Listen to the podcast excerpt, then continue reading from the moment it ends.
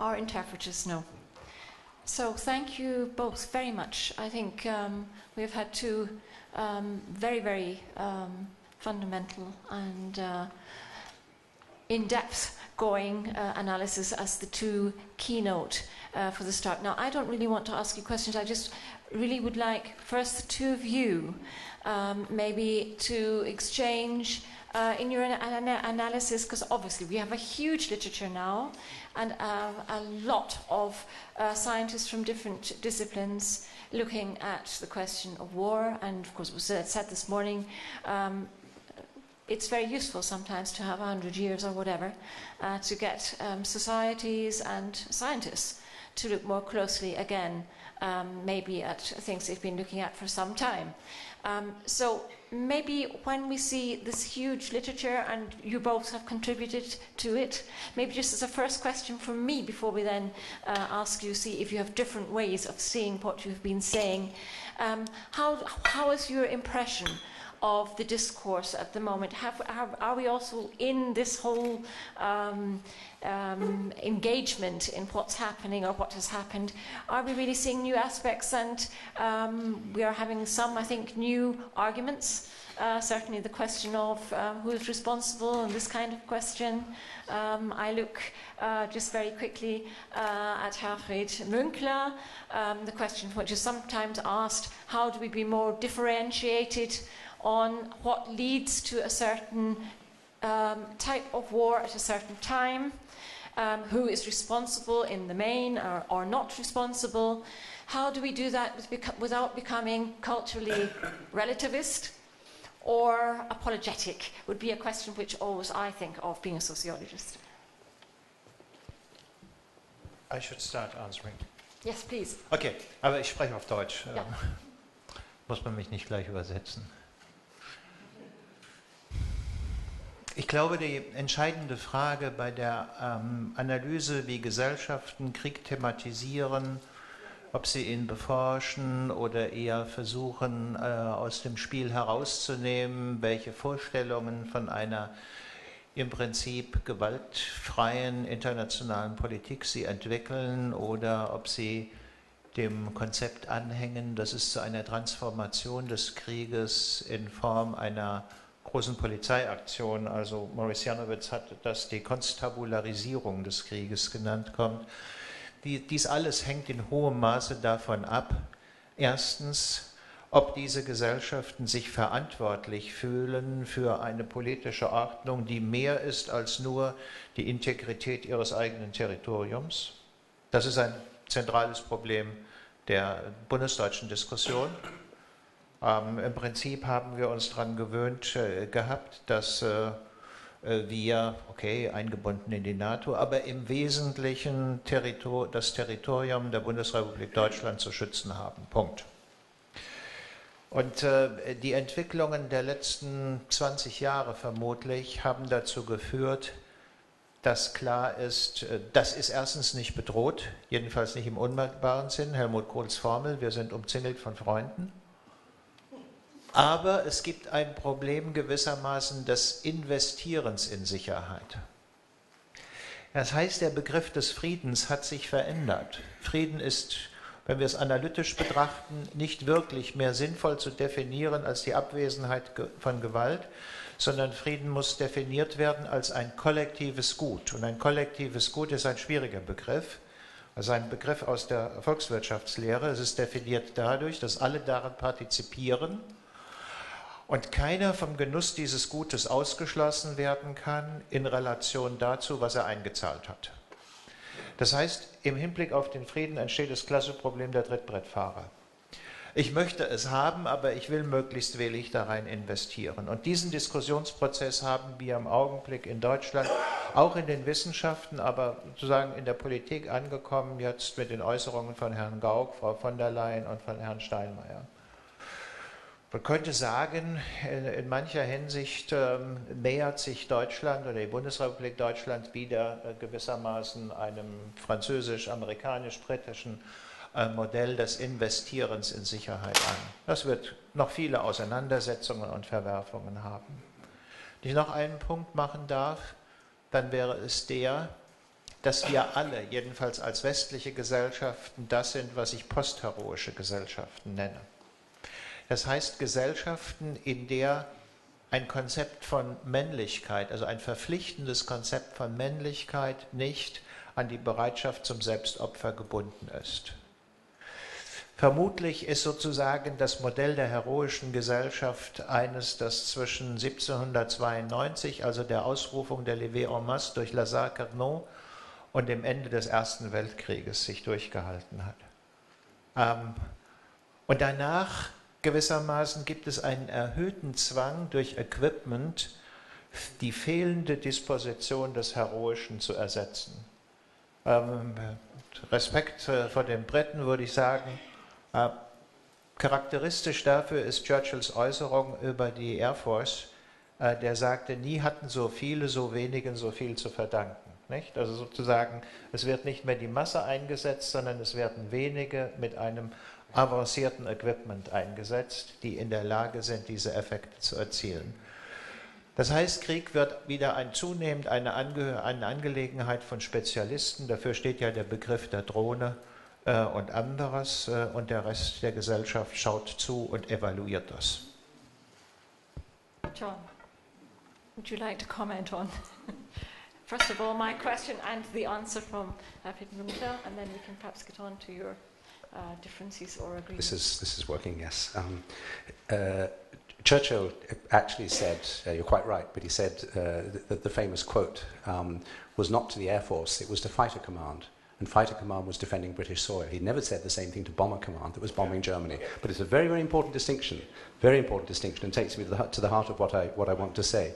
And I, I agree with your distinction. I think we, leave, we, we live, perhaps we always have lived, in a world in which peace is not the absence of war, um, but it's the maintenance of order, or rather of an order. And much depends on where you're invested in that order and whether you think that order is a good thing or a bad thing. And there, I think a very important and fruitful political thinker, philosopher to look at at this is, of, of course, um, Hobbes. Uh, in, his, in his work Leviathan, written in the late 17th century, the English philosopher, of course, is looking at the chaos and the anarchy which has occurred in Britain in the civil wars of the 17th century, and who therefore imagines the strong state, the strong state of the Restoration, but the strong state which will restore order. But of course, we've seen other strong states which are producers of order which is so uh, uh, dysfunctional for many of the people uh, beneath it uh, that it requires force in order to overcome it. And I sometimes feel that we, you know, we, we, we operate along a kind of uh, a Hobbesian spectrum between chaos at the one hand, or potential chaos, and an overruling force on the other, uh, which produces an order uh, which is um, uh, uh, uh, an order which I certainly would not want to, to see. Um, and, and there are big historic shifts along that sort of axis. Now, whether in the, eh, with the absence of the bipolar war of the Cold War, that world I described, which was at some level kind of frozen in, in its outer parameters, we're moving towards a, a non-polar world, not even a one-polar world, but a non-polar or a multipolar world, which is opening up the potential spectre of um, that Hobbesian chaos um, is, is, I think, a question really to be um, borne in mind. Because if that is so, uh, then what we have is the attempt by Western uh, ideas of, of security and order, in which the, the Bundesrepublik, of course, has a very important part to play, um, faced with a destabilization of a kind which we really haven't seen, um, really perhaps since 1945, if we argue that the Cold War was a kind of stabilization. So, as always, it's a question of trying to, to, to, to plot, to kind of um, sense of what's, what's coming in the future, and it's not an easy thing to do. Just a couple of other remarks on, on, on, on your question and, and ways in which we can perhaps try to use 1914 to think about the um, present. Um, the, the, the, notion that, um, uh, that, that a legitimate form of, um, uh, of, of, security and of order is one based on self-defense. Even, I don't know if this came up in the discussion last night, but that one of the notions of a just war is that it's a war of self-defense. There are lots of things we could say objectively are unjust, wars of aggrandizement and so on and so forth, but a just war is one of self-defense. But the problem is, what, what I want to inject here, is the notion of the perceptual of the cultural, I mean, of who defines what. If we look at the summer of 1914, many contemporaries felt that there was no, no particular reason for war at all. Um, that this was a summer of peace, that it had been more peaceful than the world had been certainly since the, uh, uh, the First Balkan War two years before. But when the countries did go to war, and I'm not now talking about the inner calculations, who knew what and who was playing what game with what, but, but what is very clear is that everybody had to present the war exactly as Churchill did to fighter command. This is a self-defensive war. Austria-Hungary said this is a self-defensive war because unless we eliminate Serbia, which is what it amounted to, it's the end of a dynastic multinational empire. And the German ambassador says as much to the French foreign minister in uh, uh, Paris on the, the 23rd of, um, of August. F for Germany, it was, uh, and the Kaiser says, he says it in a kind of this dry run for the First World War, the First Balkan War. He says, it's to, es geht um der Sein oder Nichtsein Deutschlands. What happens in Austria-Hungary is a question of German existential survival. So somehow we're living in a cultural world in 1914 in which, however minimal the uh, causes of the war might seem to us, the causes for a war, at the time, this was perceived as existential, a struggle for survival by the different parties concerned. One final comment on that, which is war itself. Nonetheless, for people to have, and, and I often feel that, that, in some ways we're still asking the wrong question. We have endless books on the origins of the war, the causes of the war, the responsibilities of the war, but we never talk about war. And unless we can culturally reconstruct what people imagined by war in 1914, then I think it's very difficult to understand why they were prepared to engage in what they did engage in, which was a really tough diplomatic confrontation in which rather like a duel, you know, you talked about martial masculinity, your, your, mas your, your male honor as a country is on the line, ultimately you've got to be prepared to go to war to, to that's the ultimate sanction. Not, not that you want to do it, but you've got to be prepared to do it. And therefore there's an understanding that war can play that role, that war is still at some level a political instrument, that you can use, you may win, you may lose, um, but you use it to get an outcome in the way that you were describing, and, um, uh, and, and in that sense, it's a rational calculation. And I think that if you ask me what's changed since 1914, I would say that at least in a lot of the world, there is the, the, the, perception that, that war, that genie in the bottle, that genie which finally lodged in the form of nuclear annihilation, at the, at the basis of the Cold War. That's the genie in the bottle. That's the trajectory we went through from 14 to 45. And that we're always playing with that. There's always that danger at the back of one's mind. And people didn't have that perception in 1914. But my final point, and it's a question really to, to, to, to Professor Münkler, is that you talked, and it was very engaging, I think, your, your description about um, tactics and strategy and how you, how you try to learn in military terms, but the difficulties of converting that into political terms when the war is going on. One of the difficulties I find is that when studying the First World War and, and reading the generals and the politicians, they all talk the language of calculation and control. No surprise, they're paid to do that. You don't have generals who don't come up with plans of war. That's what their business is. You don't have foreign ministers who don't have diplomatic war aims. That's what their purpose is. But I would just want to put this question out. I think, for me, the salient feature of the First World War, which, which, which I tried to convey, is that it escaped control. Actually, for much of the time, the generals and the politicians were not in control. They may have been in control of their foreign officers or of their troops, but they were not in control of the process of war. And that helps explain the radical disproportion between whatever it was that caused the war and the dramatic effect the war itself. The war was the revolution of the 20th century, and it transformed the world subsequently in a way that nobody had anticipated. And so that, it seems to me, is the ultimate danger with war. You can just never tell. It's like a chemical experiment that you're trying in, you've tried in the laboratory, now you do it for real. And you can only ever do it for real once the first time. And you just don't know what's going to come out of it. And that, I think, perhaps more accurately conveys what contemporaries were, were grappling with during the First World War, and still might in our own world, if our attempts at security are faced with whether it's what happens in the Ukraine or elsewhere, people who are prepared to, to gamble on war in a rather different way than we've been used to doing in the immediate past. Would you like to answer that? Yes, certainly. Ja, ich, würde gerne, ich würde gerne diesen letzten Punkt nochmal aufnehmen. Denn er beschreibt eigentlich ein prinzipielles Problem, nicht? Also die Verselbstständigung der militärischen Organisation gegenüber der politischen Kontrolle. Und diese Verselbstständigung hat etwas damit zu tun, dass die Heere, ich glaube, Sie hatten das ja in, ihrer, in Ihrem Vortrag deutlich gesagt, immer größer geworden sind. Und wenn man nicht mehr Heere hat, vielleicht von 30.000 oder 40.000 Mann wie Friedrich II., also überlegt, ob er jetzt erst nach Schlesien oder erst nach Sachsen marschieren soll, und das war eine Entscheidung, die konnte er gewissermaßen im Sattel treffen.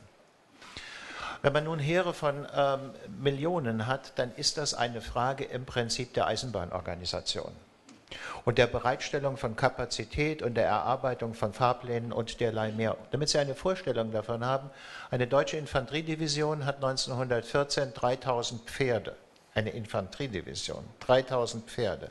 Was das heißt an der Mitführung von Wagen, wo die untergebracht sind, das ist unvorstellbar. Und damit ist auch klar, sozusagen in dem Augenblick, wo die Mobilisierung begonnen hat, hat die Politik abgedient. Sie hat keine Möglichkeiten mehr. Es gibt eine dramatische Szene. Wilhelm geht zu seinem Generalstabschef, dem jüngeren Moltke, und sagt zu ihm, okay Moltke, wir wollen jetzt gegen Frankreich marschieren, aber wir haben doch im Augenblick mit Frankreich überhaupt gar keine Probleme. Wir haben mit denen keinen Stress. Warum marschieren wir nicht gegen die Russen? Nicht? Also er stellt jetzt die Planung des, Schlieffen, äh, des Schlieffenplans in Frage. Und Moltke sagt eben, Exzellenz, wenn ich die Truppen nach Osten dirigiere, werden wir im Osten zwei Millionen hungrige bewaffnete Männer haben, aber keine Armee.